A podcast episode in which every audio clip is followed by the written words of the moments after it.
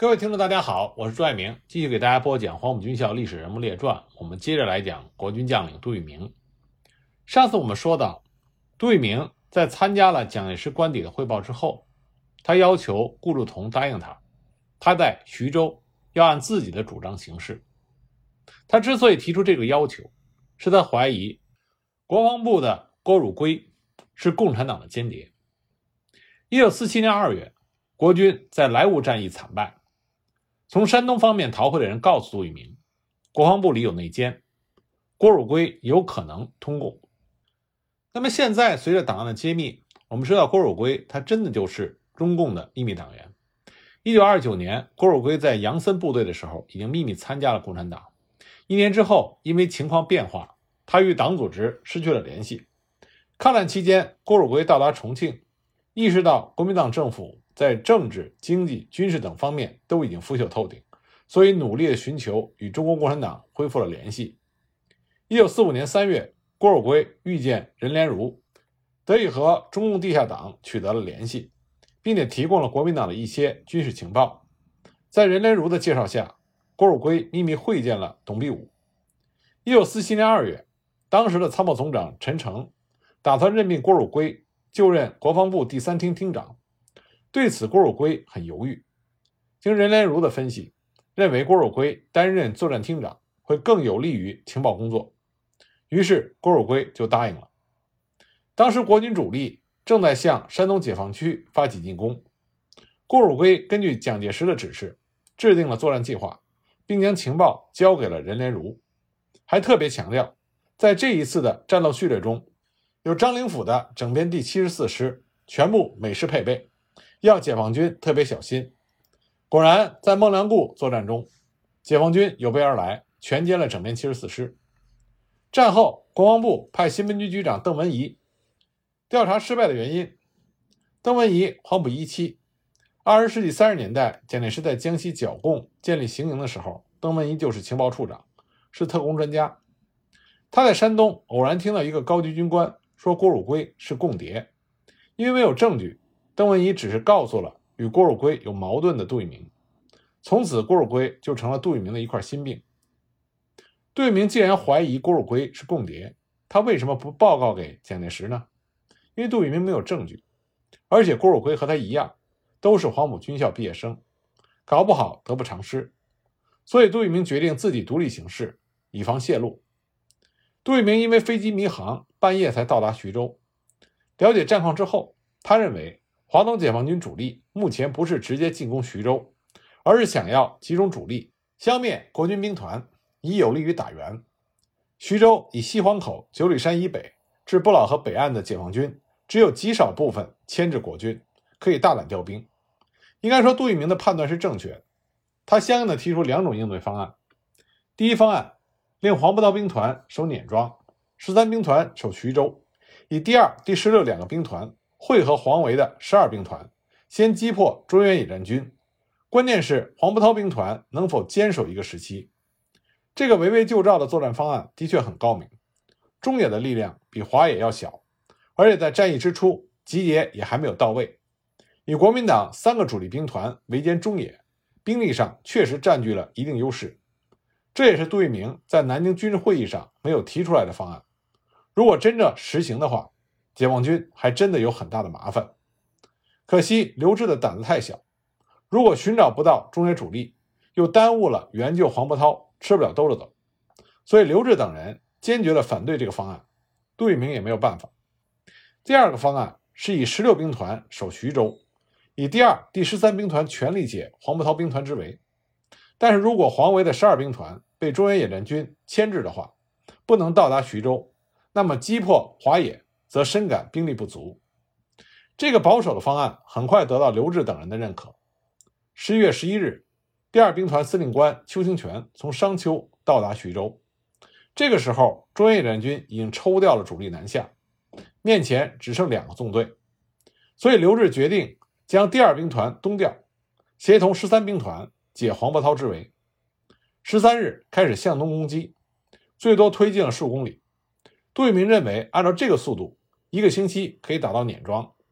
十四日，发现解放军打援部队越来越顽强，白天攻占的阵地，晚上又被反攻回来。十四日、十五日、十六日战斗激烈。十七日，解放军经双沟向东南两路撤退。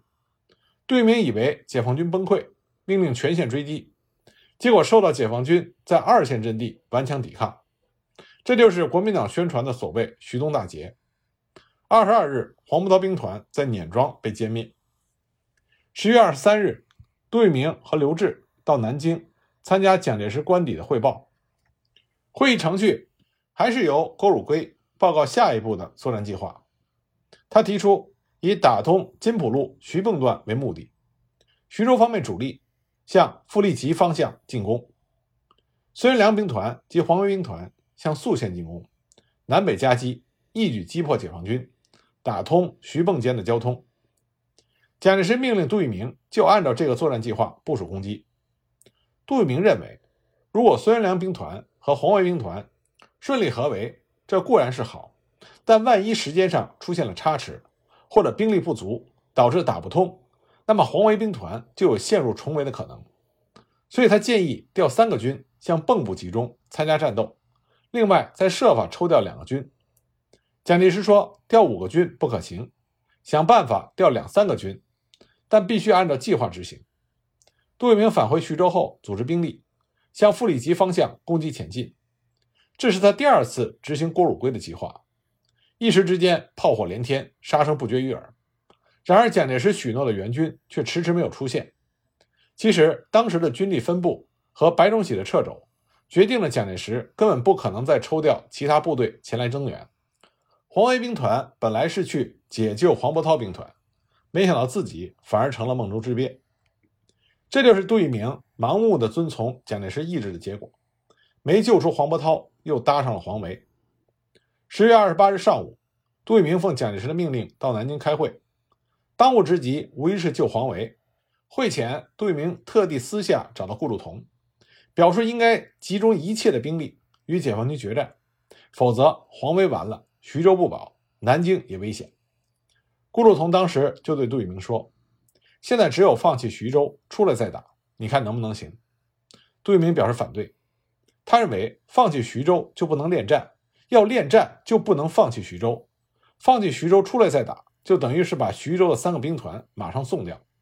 只有让黄维在双堆集坚守，牵制解放军，将徐州的部队撤出，经永城到达蒙城、涡阳、阜阳地区，以淮河为依托，再向解放军攻击，以解黄维兵团之围。最后，他又向顾祝同提出要求，这个计划只应该少数人知道，坚决不要告诉郭汝瑰。不料，在官邸会议上，郭汝瑰的作战计划也是主张放弃徐州，主力撤出徐州，路线则由双沟、五河与李延年兵团会师之后西进，以解黄维兵团之围。杜聿明当时就表示反对，他站起来质问郭汝瑰说：“东边都是水网地带，我们那么多重装备。”那些武器怎么办？是不是要送给共产党？杜聿明一语就道破了郭汝瑰的目的，这也引发了蒋介石对郭汝瑰的不满。会场顿时大乱。侯腾问杜聿明：“左翼打不得，从右翼出来攻击如何？”杜聿明回答：“那要看情况而定。”有人问杜聿明：“那你的意见如何？打说说。”杜聿明看了顾祝同一眼，笑而不答。这个时候，顾祝同对蒋介石说。要光庭到小会议室谈谈。蒋介石到了小会议室之后，杜聿明说：“校长，学生已与顾老师商量好了，部队从徐州出来不能恋战，从右翼而不是左翼，经永城到达蒙城、涡阳、阜阳地区，依托淮河，再向敌人攻击，以解黄维之围。”蒋介石频频点头。出了小会议室之后，蒋介石问参加汇报的人：“还有什么意见吗？”路线问题。由杜总司令相机行事。散会。十月二十八日晚，杜聿明返回徐州，向刘峙报告了南京军事会议放弃徐州的决定。次日，刘峙飞抵蚌埠指挥。杜聿明召集孙元良、邱清泉、李弥三人开会，传达了蒋介石的决策，决定于三十日发动大规模的进攻，迷惑解放军，晚上撤出徐州，目的是奔着双堆集解黄维之围。采取滚筒战术，逐次掩护撤退，同时规定了各部队的行动统治地区。然而，由于各部行动不一，行动迟缓，未能达到目的，反而暴露目标。杜聿明的指挥部与各部失去了联系，控制不了局面，形势大乱，从而使得解放军无阻碍地到达了萧县地区。徐州城里火光冲天，人马争先恐后，互相拥挤，道路阻塞，以致后备人员和辎重车辆大多数都被解放军俘虏。十二一日晚，徐州解放。三日，各兵团正向永城前进，杜聿明接到蒋介石空投的亲笔信，指责杜聿明一意逃走。将右居被动，望停奔逃，全力作战。蒋介石不但不命令战略掩护部队竭尽全力的掩护，而主力应该直奔双堆集，他反而命令部队停止前进，说应速决心于两日内立即解决绥西口、马庄一带的敌部，此为各个击破之唯一良机。如再迟延，则各方之敌必于三日后云集于地部周围，又处被动矣。此机不可失，切勿再作避战迂回之徒。敌南下十五万众，皆聚集在无极附近地区，此最不利。应即分路前进，向敌出击，否则臃肿至迟，又将坐在被围矣。如欲占领永城，牵制敌主力，可派有力部队进战，切不可全部进取。据报，马庄敌之先头部队今晚必可先我占领永城，则我军又落后一招。若再与主力攻城，是最不上算。此时应决心密敌之主力，而歼灭之，这是唯一要务。杜聿明认为，按照蒋介石的命令，必将招致全军覆没。原本想抵制蒋介石的命令，但又怕解不了黄维之围，替蒋介石背黑锅，陷入两难的境地。当即命令各部停止前进，召集将领开会，之后决定服从命令，采取三面掩护、一面攻击。逐次跃进的战法，能攻即攻，不能攻就守，不让共军把部队冲乱。当天晚上，杜聿明接到了国防部的命令，要求杜聿明迅速在两三天内解决绥溪口、马庄一带的解放军。杜聿明认为，这时的蒋介石又被郭汝瑰所左右，他很后悔十月二十八日没能够向蒋介石指认郭汝瑰为潜伏的共谍，也没有与何应钦、顾祝同等。咬死必须按照自己的方案撤退，计划一再变更，并且耽误了一天的宝贵行程。当天晚上，各部按照蒋介石的命令向绥溪口前进，但是右翼和左翼都发现了解放军，已形成被包围之势。次日，杜聿明严令邱清泉攻击前进，要孙元良、李弥严守阵地，同时他要求蒋介石进行空投，但蒋介石回复说六日才能空投。但此时，解放军已经识破了杜聿明的企图，从三面包围过来。六日，解放军开始全面进攻，进而突破了国军阵地多处，形势开始危急。邱清泉、孙元良说：“目前唯一的办法是请杜主任独断专行，这才可以挽救大军。”杜聿明当时沉痛地说：“如果三天前大家同意，尚可全身而退，对得起老头子；现在恐怕已经晚了，既违反命令，又不能全失。”有何面目去见老头子？邱清泉认为目前还有力量打出去。杜聿明说：“一个兵团如果突出一路还行，反之不如按照蒋介石的命令坚持打到底。”但邱清泉、孙元良、李弥等人坚持突围，杜聿明只能同意。但是邱李二部都没有突出去，都被解放军打回来了。孙元良部突围失败，军长胡林聪等人被俘，孙元良只身逃跑。七日开始，邱李兵团向解放军发起攻击。八日和九日依然保持进攻。十日，解放军发起反攻，包围圈开始缩小。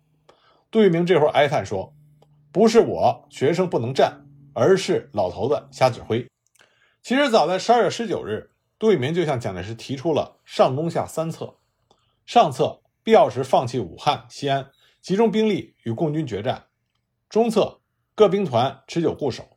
争取政治上的时间即和谈，下策突围。此时，杜聿明与空军署长董德明私下讨论起淮海战役对国民党政权的影响。杜聿明认为，平津一失，东野挥师南下，南京将不保，蒋介石只能逃到台湾。事实证明，杜聿明的这个预测是正确的。一九四九年一月五日开始空投，蒋介石催杜聿明赶快突围。杜聿明知道蒋介石采取的是突围下策，那么他回复说：“粮弹未足，将士无力。”蒋介石复电准再投三天，务必照准实施。六日开始，解放军发起了声势浩大的攻势。九日黄昏，杜聿明到达陈官庄第五军的司令部，并且向蒋介石发出了最后一封电报。电报中说，各部队已经混乱，无法维持到明天，只有当晚分头突围。本来杜聿明本人完全有机会逃出包围圈，而且可以冠冕堂皇的走，但是这个机会被他自己放弃了。陈官庄被围四十多天，蒋介石曾经电告杜聿明：“听说武帝身体有病，如果属实，日内派飞机接地回京医治。”邱清泉也打电报请蒋介石将杜聿明接回南京。杜聿明回电说：“生虽有疾病在身，行动维艰。”但不忍抛弃数十万忠勇将士，生一息尚存，是为军座效忠到底。在这期间，陈毅多次写信敦促杜聿明投降。十二月十七日，毛泽东写了敦促杜聿明投降书，但杜聿明已经决心为蒋介石尽愚忠。中共方面十二月二十五日宣布了四十三名国民党战犯，因为上述的反动态度，杜聿明名列第三十六名。一九四九年一月九日晚，杜聿明带着副官、卫士等十几个人离开大队，单独行动。后来被俘。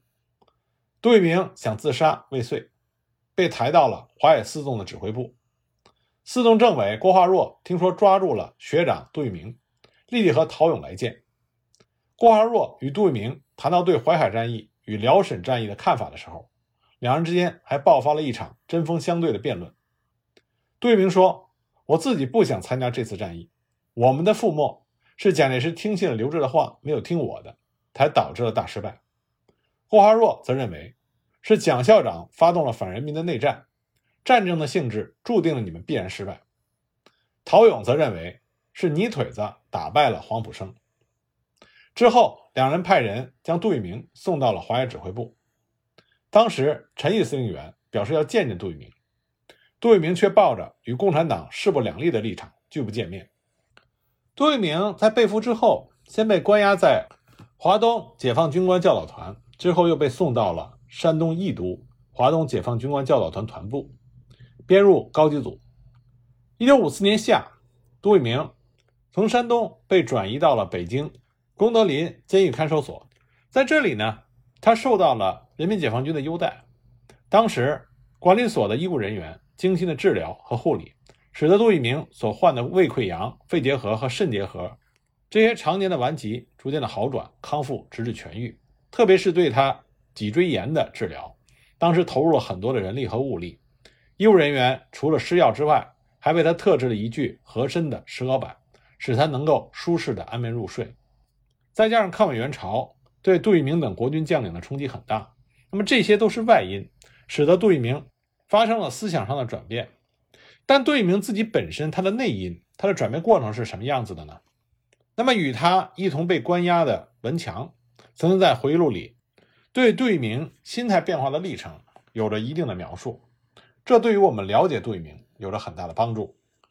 文强和杜聿明是同时在淮海战役战场被俘的，但是被俘之后，两个人七年没有见面，直到1954年被转移到了功德林之后。两个人才有机会见面寒暄。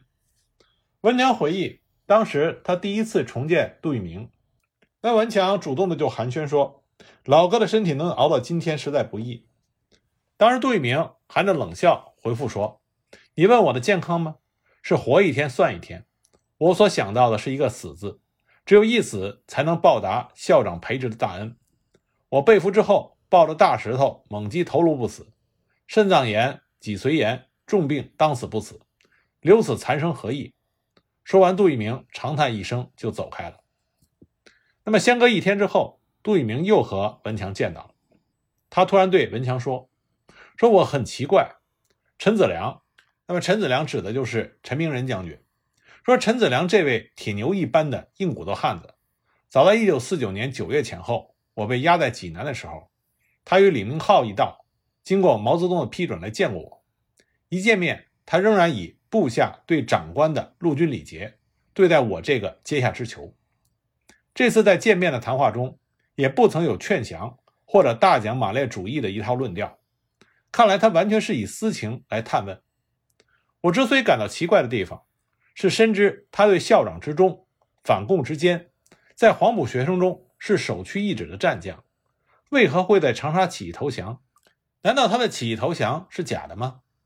文强就说：“我看陈子良的起义没有半点假，从报纸报道来看，他必定是经过了激烈的思想斗争才起义的。老哥，你将长沙和平起义的这件大事。”只奇怪到子良一人的身上，而没有奇怪到比子良更重要的元老程前先生的名下呢？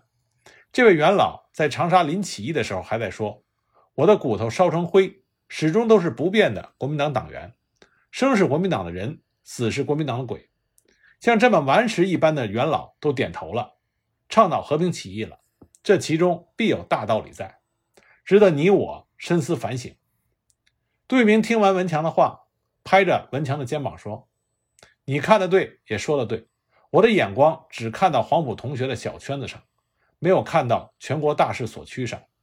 子良的起义比之程宋公的起义，那就是小巫见大巫，一点也不奇怪。”文强当时又补上一句说：“记得你邀请我任副参谋长的时候，宋公啊，宋公指的就是程潜。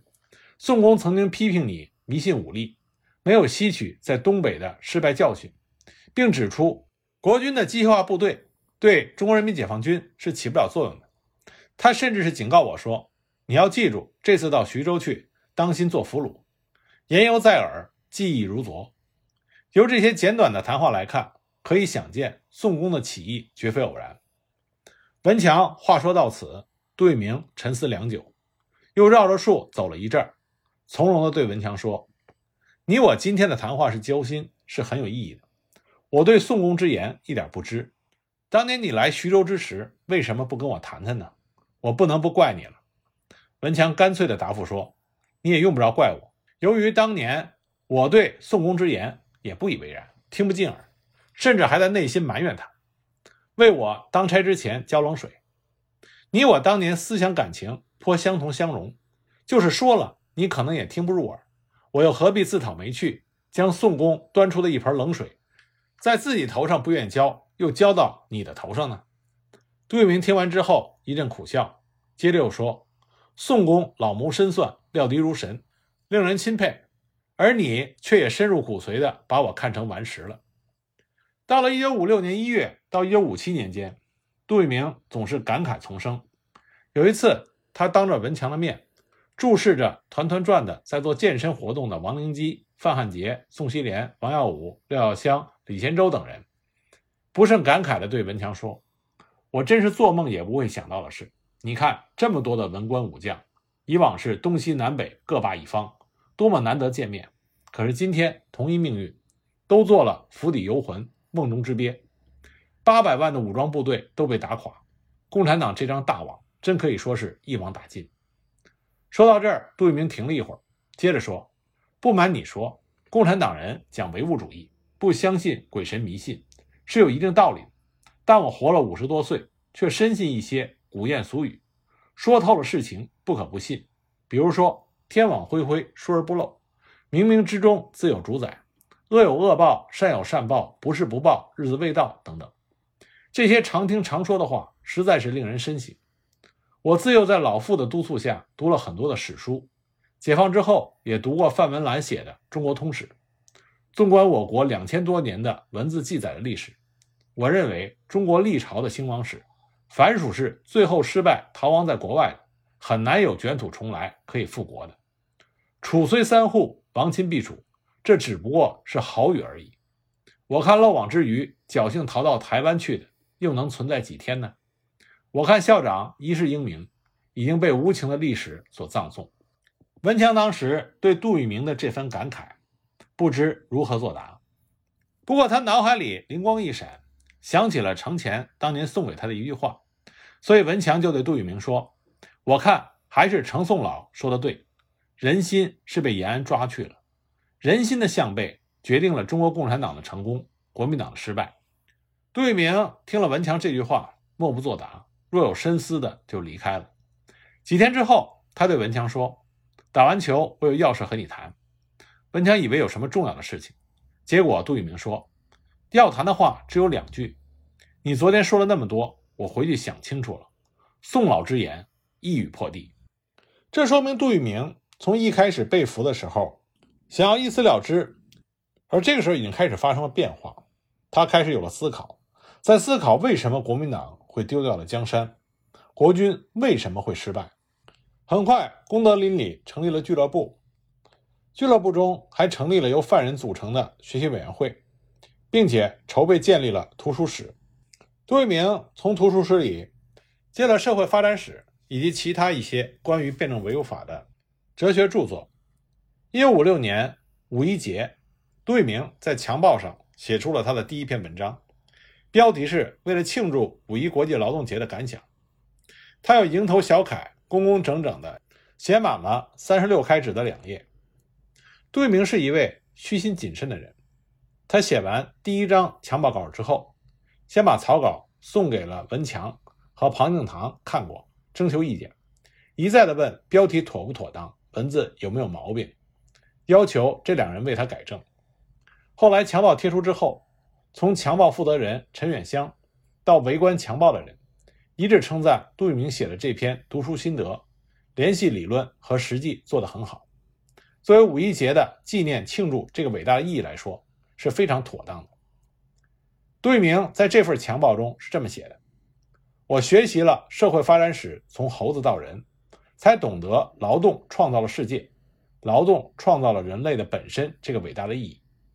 人类社会本来是平等，由于阶级社会的存在，才划分为两个阶级的对立：资产阶级是剥削无产阶级的，地主是剥削农民的。”旧社会的政权和枪杆子都是为了维护资产阶级政权的统治工具。我懂得了这么个大道理，也就开始懂得我前半生是干的什么，更进而懂得今天庆祝纪念五一国际劳动节的伟大意义。杜聿明的强暴自从贴出之后，由于围观的人多，赞赏的人多，领导和干部也来细读并表示称赞。杜聿明在大家强烈的反应下，反而感到不好意思。那么，杜聿明。在对辩证唯物法进行学习的道路上有所进步，那么另外呢，他对于忠孝仁义这四个字的理解也发生了根本性的变化，这对于他彻底摆脱对蒋介石的愚忠，而正确的去理解新中国的建立和中国共产党的胜利有很大的帮助。那么杜聿明对于忠孝仁义有怎样新的认识呢？那么下一集呢，我再给大家继续的讲。